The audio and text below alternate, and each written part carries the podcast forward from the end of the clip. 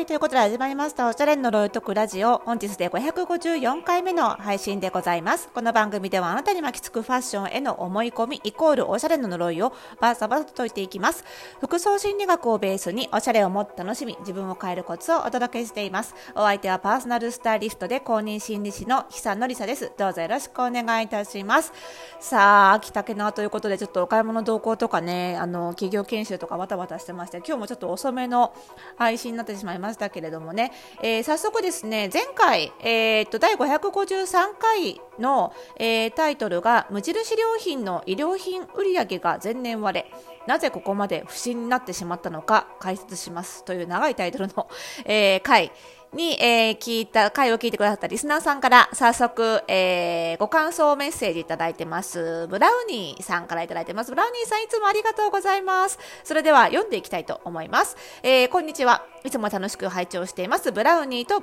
申します。無印のアパレルが不調の件、ああ、確かに買わなくなったと膝を打ちました。確かに良くも悪くもスタイルをよく見せることにこだわりがない感じが、体型に似合う服を求める風潮に合わなくなった感じがしますね。実際に着て、おお、似合うとか、絶対欲しいと直感的に思う服があまりない気がします。無印の雑貨と同じく、首周りがチクチクしないタートルネック等の気遣いやアイデアを感じる商品は大好きなので、独自路線で続けてほしいなとは個人的に思いました。個人の感想になり申し訳ありません。これからもご活躍を応援しています。ということで、ブラウニーさん、いつもありがとうございます。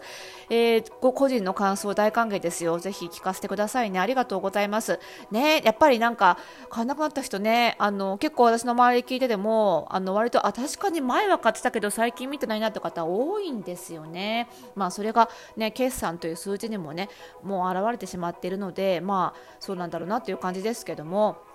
でねまああのー、そうは言ってもその体型とか、まあ、外見に似合う服を求める人ばかりではないはずなので、まあ、そういう人に売れてもおかしくないはずなんですけど、まあ、そういう人にもあまり不審っていうのはじゃあ似合う服じゃないものを求めてる人ってどういう人かっていうとなんだろうねあの無印らしい世界観を求めてる人にも刺さってないっていうことなので、まあ、その辺でちょっとなんか中途半端になってしまったのかなっていうところは、まあ、前回ねあの配信でお伝えした分析の通りなんですけどもね、まあ、そんな感じですかね。もともとはね、まあ、無印良品の洋服って、まあ、あのなんでしょうね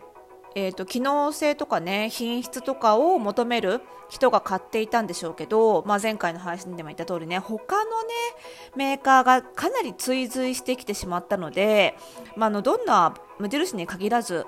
もう少しなんなら安いメーカーさんでもある程度機能性があるものとかが買えるようになっちゃったので、まあ、その点でちょっと優位性がなくなっちゃったっていうところも大きいんじゃないかなと思うんですよね。だから、まあ、そういう意味ではその機能性もちろんねそのチクチクしないタートルネックみたいな機能性もすごい大事なんですけどあのそれに特化しすぎることなくなんか個人的にはその無印良品の世界観をこうもうちょっと医療品にも作って訴求していった方がいいのかなと。なんか食品とかって結構そういう世界観を感じるんですよね。なんかこう丁寧に味わうみたいな世界観感じるんですけど、まあ、その辺もその衣料品にも広げていくそのライフスタイルがそのそれを着て生活するシーンが見えるようななんかそういう作り込みってもうちょっとできるんじゃないかなっていう気が、まあ、偉そうにすいません してあのそういう方が私としても買いたいななんていうふうに思っちゃったんですよね。で別にこれはなんか無印だけに言えることではなくってあの最近やっぱりそのいろんなメーカーブランド全般的にどうもその機能性っていうものにこう特化しすぎているというか機能性を追求しすぎている気がするんですよ。であの私もともとアパレルメーカーだったのでその気持ちとか背景はすごくよくわかるんですけどその一方で今パーソナルスタイリングっていう仕事を通じて消費者にかなり近い立場で日々いろんなお客さんの声を聞いているとこのままいろんなアパレルメーカーが機能性ばっかり追求していくとこれアパレル業界積むぞって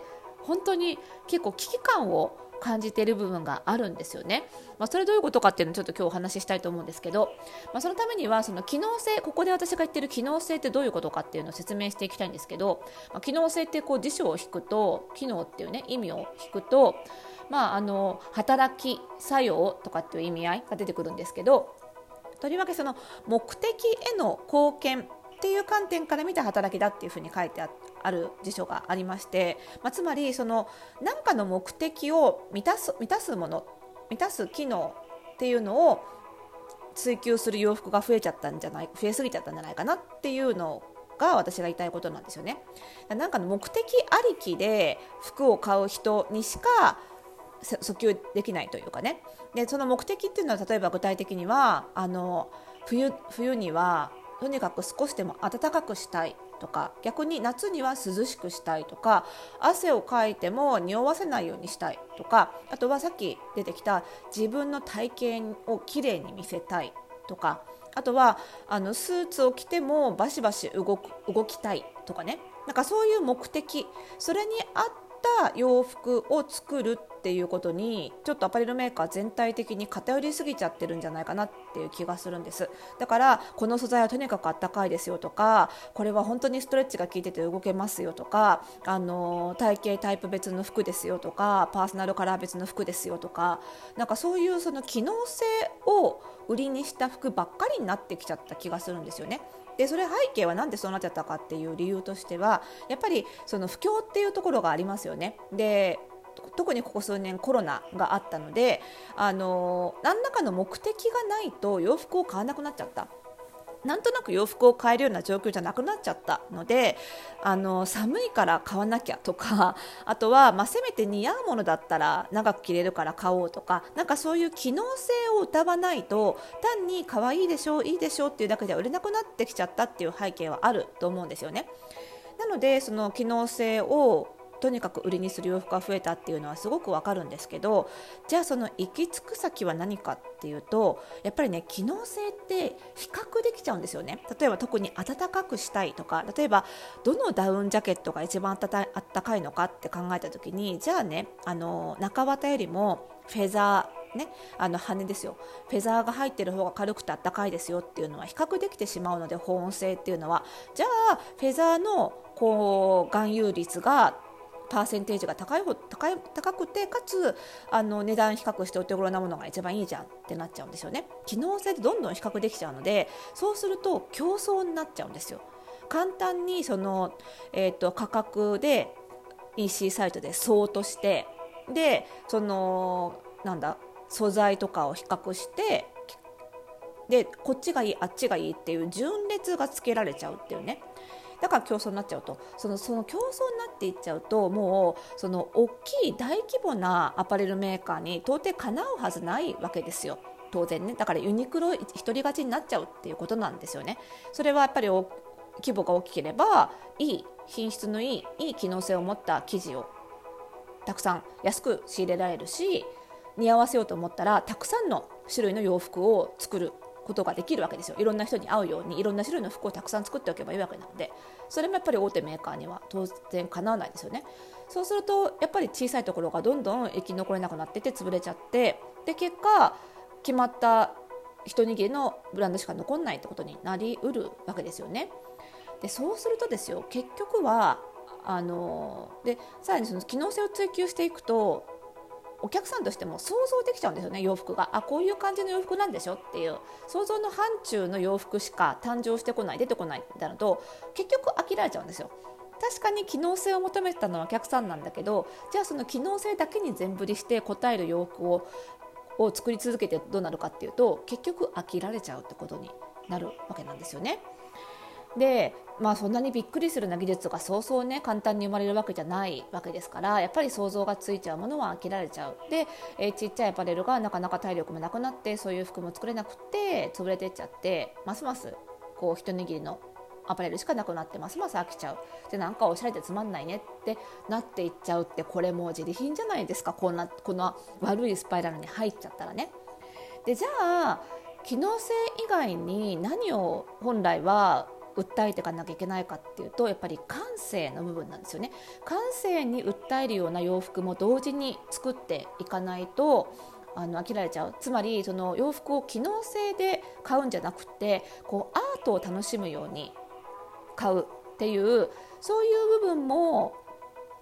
こう刺激するような洋服を作っていかなきゃいけないんじゃないかなと思うんですよね。なんかこう全然寒いこれ絶対冬着たら寒いけどでもすごい美しいから着たいとかなんかなんかわかんないけどこの服に感情入りを動かされるから着たいみたいな着たいから着るんだみたいなね。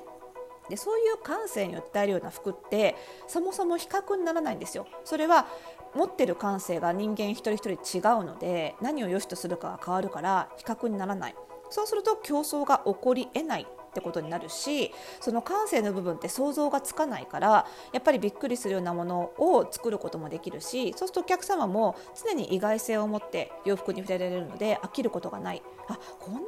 いろんな服があるんだっていうことでもっとね面白くなっていくと思うんですよね。まあ、これさ飲食店とか料理で考えたらやっぱり栄養価が高いとか安いっていう料理だけでなかなか勝負できないですしそんな料理ばっかりだったら食べるのに飽きちゃうじゃないですか。やっぱりこれもすごいジャンクなんだけど美味しいんだよねってものがあってこそ、まあ、そこがやっぱりなんかこう人生の楽しさみたいなところもありますよね。だからなんか無駄なんだけど楽しいみたいなものも洋服の中に残していかないといけないんじゃないかなっていう気がしていて。だからそういう意味では消費者としてもなんかこう機能性で服を買うだけじゃなくって自分の感情が何を着たいと思ってるかそれを大事にしていかないとそのおしゃれも行き詰まるんですよね。だからやっぱりその部分を私としてはそのパーソナルスタイリングを通じて伝えていきたいしその気持ちで服を買うっていうことをしてもいいんだよじゃあ自分の気持ちって何なんだろうっていうところから振り返る考えていくスタイリングをやってるっていうところはこの辺にあるんですよね。はい、皆さんどう感じますか？ぜひまた感想コメントを聞かせてください。マシュマロからお送りいただけると嬉しいです。それではまた明日の配信でお会いしましょう。おやすみなさい。